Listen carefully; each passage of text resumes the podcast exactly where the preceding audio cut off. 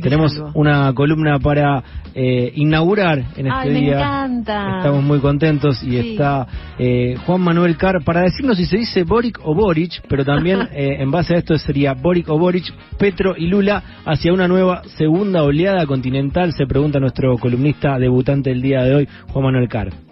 ¿Cómo estás, Juan ¿Cómo Manuel? estamos? ¿Cómo están ahí en el Hola. ¿Bien? Muy bien. Muy contentos. Bienvenido.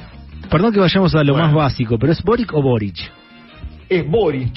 Eh, en Chile se pronuncia mucho la CH con ese tipo de apellidos, así que es Boric. Bueno. Ya aprendimos Ya algo. Sí, sí. Petro y Lula, Petro y Lula es fácil, ¿no? Sí. Eh, Sí. Petro y Lula lo tenemos más, más cantados. Exacto. Eh, empezamos, si quieren. Sí. Eh, Por favor. Una alegría estar con ustedes esta mañana.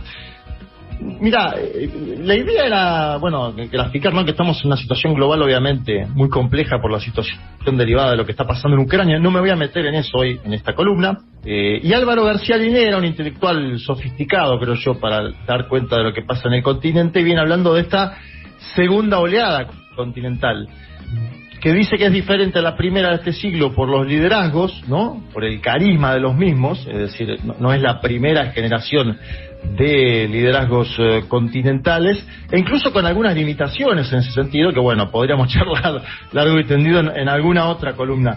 Y hay algunos países que no fueron parte de esa primera oleada continental, o al menos no con estos emergentes políticos. Pienso principalmente en Chile, y si les parece empezamos por ahí, eh, porque es interesante lo que está pasando en ese país, donde semanas atrás asumió Gabriel Boric, que además de formar un gabinete paritario, se enfocó en Salvador Allende, el presidente depuesto por un golpe de Estado en el año 73, durante el discurso de Asunción, y habló del pueblo de Chile y de sus demandas. Si les parece, escuchamos un pequeño audio que les traje de Gabriel Boric, eh, como finalizando su propio discurso en el Palacio de la Moneda, para dar cuenta de ese vínculo que tiene con la propia historia de Chile. como pronosticara hace casi 50 años Salvador Allende, estamos de nuevo, compatriotas, abriendo las grandes alamedas por donde pase el hombre libre, el hombre y la mujer libre, para construir una sociedad mejor. Bueno, cierta efervescencia, no sé cómo lo escucharon eso, pero Sí. es una tonalidad dentro de lo que es el, el nuevo ciclo progresista, eh, una tonalidad que también tiene que ver con la edad de Boric, ¿no? 36 años. Eh, si uno lo compara, por ejemplo, con Lula, que tiene 76, hay una distancia grande eh, de, de- de cuatro décadas. Y en esa jornada, ese día viernes, estuvo presente el candidato presidencial del Pacto Histórico de Colombia, estoy hablando de Gustavo Petro. Petro fue alcalde de Bogotá, antes participó de la lucha armada colombiana. En el año 2018 Petro llega al balotaje, es decir, a la segunda vuelta, con el actual presidente, con Iván Duque, pierde esa segunda vuelta. eh, y el domingo posterior a la asunción eh, de Boric, Petro gana las elecciones legislativas en Colombia eh, y habla también de Salvador Allende, porque obviamente, como decíamos, estuvo con Boric en Chile. Escuchamos a Gustavo Petro eh, ese domingo, hace nada más semanas. la fuerza que nos ha acompañado hasta este momento, el pacto histórico, aquí ya rendimos un parte de victoria. Lo que hemos obtenido es una inmensísima victoria en toda Colombia. Bueno, cortito el audio que trajimos.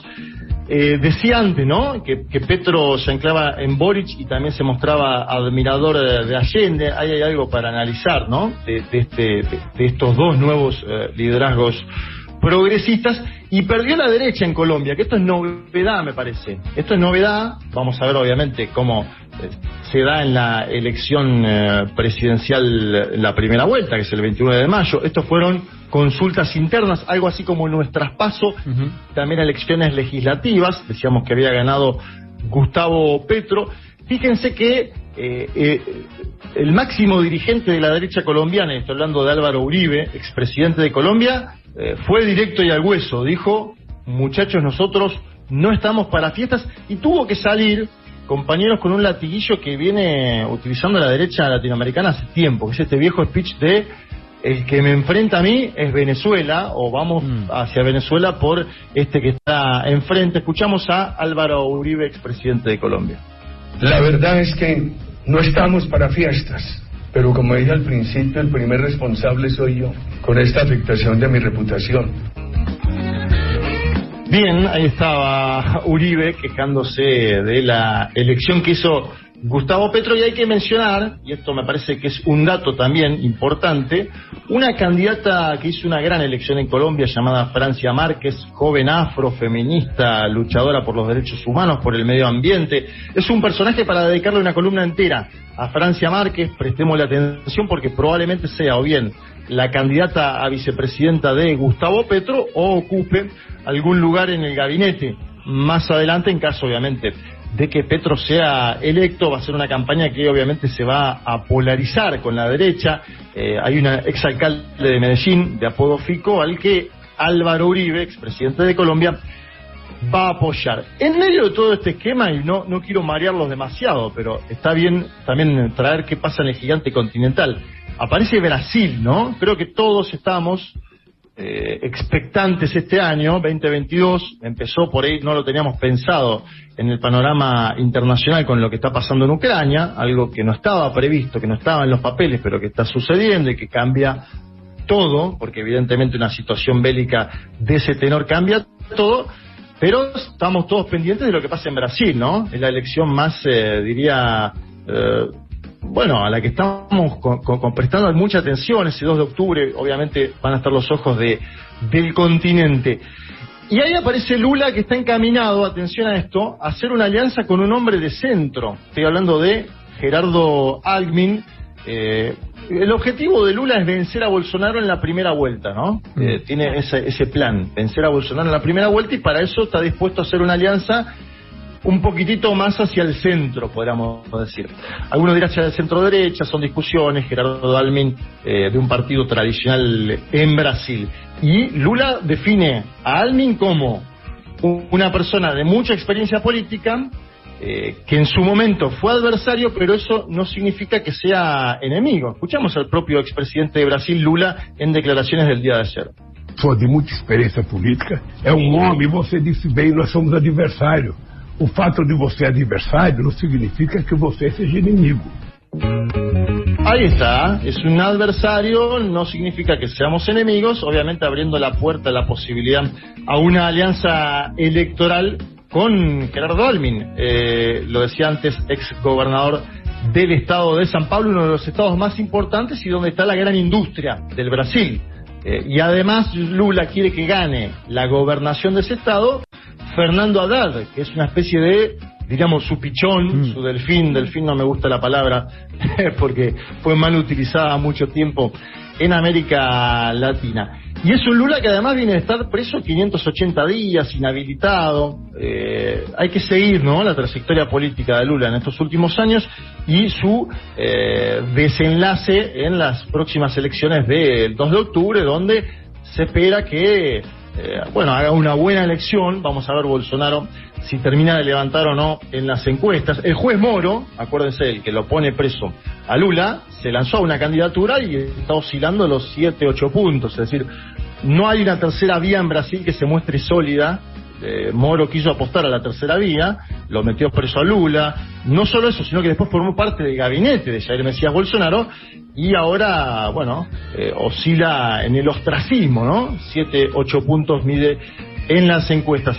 Juan Manuel, qué importante, país, pero- discúlpame, Sí. te quería decir, qué importante esto, ¿no? De decir, no es el enemigo, sino que es eh, Adversario. un adversario, digamos, que, que en- desde acá, ¿no? Mirado donde tenemos la grieta, donde es eh, uno o el otro, digamos, qué mirada política tan distinta y tan para tener en cuenta también, ¿no? Eh, tan amigos que somos Sí. de Lula, ¿no? Eh, la verdad que es un buen ejemplo, digamos, como, como postura, ¿no? Eh, teniendo en cuenta todo esto que vos decías, todo lo que estuvo preso, todo lo que le sucedió, ni hablar del pasado político de Lula también, digamos, eh, me parece como buenísimo también rescatar eso, ¿no? La postura que está muy lejos del odio eh, en medio de esta de esta, no sé si está bien llamarla vuelta política, pero me parece clave la manera en que se expresan, eh, tomar el, el lenguaje como, como una herramienta también. Sí, está bueno lo que vos mencionás. A ver, es un Lula que tuvo una experiencia similar con alguien parecido a Gerardo Almin eh, durante sus propias presidencias, con, con, José Alencar, alguien que ya falleció. Pero atención a este dato también, Vero, porque eh, Brasil tuvo a, tuvo a Temer de vicepresidente. Mm. Temer es el que finalmente le hace... Eh, o se involucra en el impeachment a Dilma, ¿no? En el juicio político, el que asume cuando Dilma es depuesta. Entonces aparecen también estas contradicciones de poner a alguien de centro, centro derecha, que después pueda, eh, digamos, eh, fagocitarte el lugar, aparece esta contradicción. Uno cree que Lula tiene eh, bien claro lo que está haciendo con Gerardo Almin, pero hay también alguna discusión dentro de la izquierda brasilera. sin esa alianza, Lula no tiene chances de ganar en primera vuelta, de una alianza así como más de centro. O sea, ¿cómo son hoy en día los números con Bolsonaro? Lula apunta a hacer esa alianza, eh, porque, Anita, porque evidentemente San Pablo es el gran colegio electoral, ¿no? Mm. Eh, podríamos decir que es una, como la, provincia de Buenos Aires en Argentina. Entonces, el cálculo que hace Lula es, con los votos que tiene eh, Gerardo Almin y el PCDB en el estado de San Pablo, yo puedo colocar, dice él, a Fernando Haddad como gobernador a la vez lo que me sirve, dice Lula, para tenerlo, eh, bueno, para gestionar una nueva generación, ni más ni menos que en el Partido de los Trabajadores, que también hace falta, porque Lula tiene 76, Fernando Haddad oscila los, los 50, y ganando en primera vuelta, porque el gran temor de Lula, el cálculo de Lula es, tenemos a Bolsonaro, que es una especie de trampismo sin Trump, en una segunda vuelta puede pasar todo, ¿no? En un país como Brasil, donde además hay voto electrónico, eh, lo que termina de complejizar voto electrónico, fake news. Sabemos cómo el bolsonarismo despliega todo esto en las campañas electorales porque lo vimos en el año 2018, ¿no? Una campaña furibunda por WhatsApp, por Telegram, eh, con fake news sobre eh, Haddad y con el propio Lula preso. Entonces Lula está dispuesto a decir, armamos una alianza un poco más eh, eh, heterogénea, si se quiere, con personajes ligados al centro, para ganar en la primera vuelta y además para tener mayor estabilidad en el Congreso, que es el otro dato, ¿no? Juan, que fíjate que en, Brasil también aparece esa perspectiva. No llega a ser Perú, donde el Congreso te puede deponer, eh, te diría en instantes, sí. Pero es un, es un congreso bastante complejo el brasilero. Almin, eh, ¿qué, qué, rol cumpliría? Porque vos decís, van a, eh, hacer una alianza, pero sería una fórmula. Sí, es una fórmula presidencial donde Gerardo Almin ocuparía la vicepresidencia, ¿no? Él abandonó el partido histórico, el PCDB, el partido tradicional de la derecha, hoy ya eclipsado por el bolsonarismo, y sería el candidato a vicepresidente de Lula, eh, según lo que marcan eh, los medios de comunicación en Brasil hoy y también gente cercana del Partido de los Trabajadores, obviamente. Clarísimo, clarísimo el contexto, ¿no? De la región, hacia dónde vamos. Igual también ahí para otro para otro día tenemos lo de Perú, que me parece que es un tema que, que va a estar trayendo data.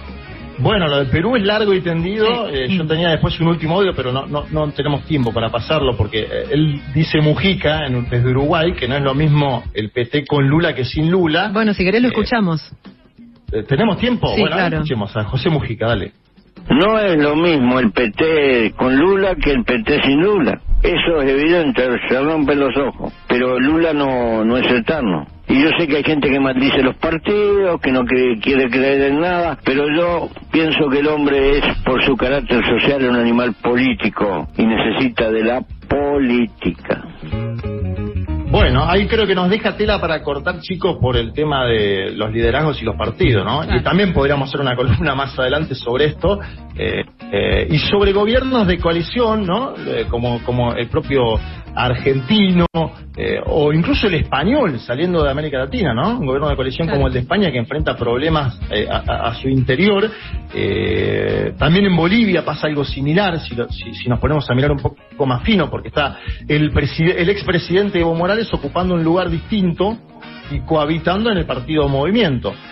pero aún así esta defensa que hace Mujica de los partidos sirve ante un avance de la extrema de la extrema derecha, ¿no? Eh, fíjense que la extrema derecha coronó a Bolsonaro en la presidencia y tuvo un intento en Chile, ¿no? Porque Boric gana, pero le gana a José Antonio que era la derecha más extrema de Chile, neopinochetista. Así que bueno, un escenario convulsionado de América Latina, pero con esta segunda oleada emergente, vamos a ver cuál es su alcance, vamos a ver hasta dónde llega, eh, está bueno para ir eh, analizándolo acá con sus protagonistas.